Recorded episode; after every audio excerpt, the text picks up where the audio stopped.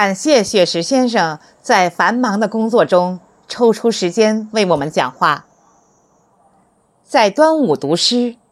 唤起了我们对屈原的缅怀之情，让中华的雄浑如黄钟大吕，再一次在辽阔的华夏大地上敲响。透过历史的烽烟，让爱国诗人屈原从远古走来，从滔滔的汨罗江走来，走到我们的中间，走进我们的心海。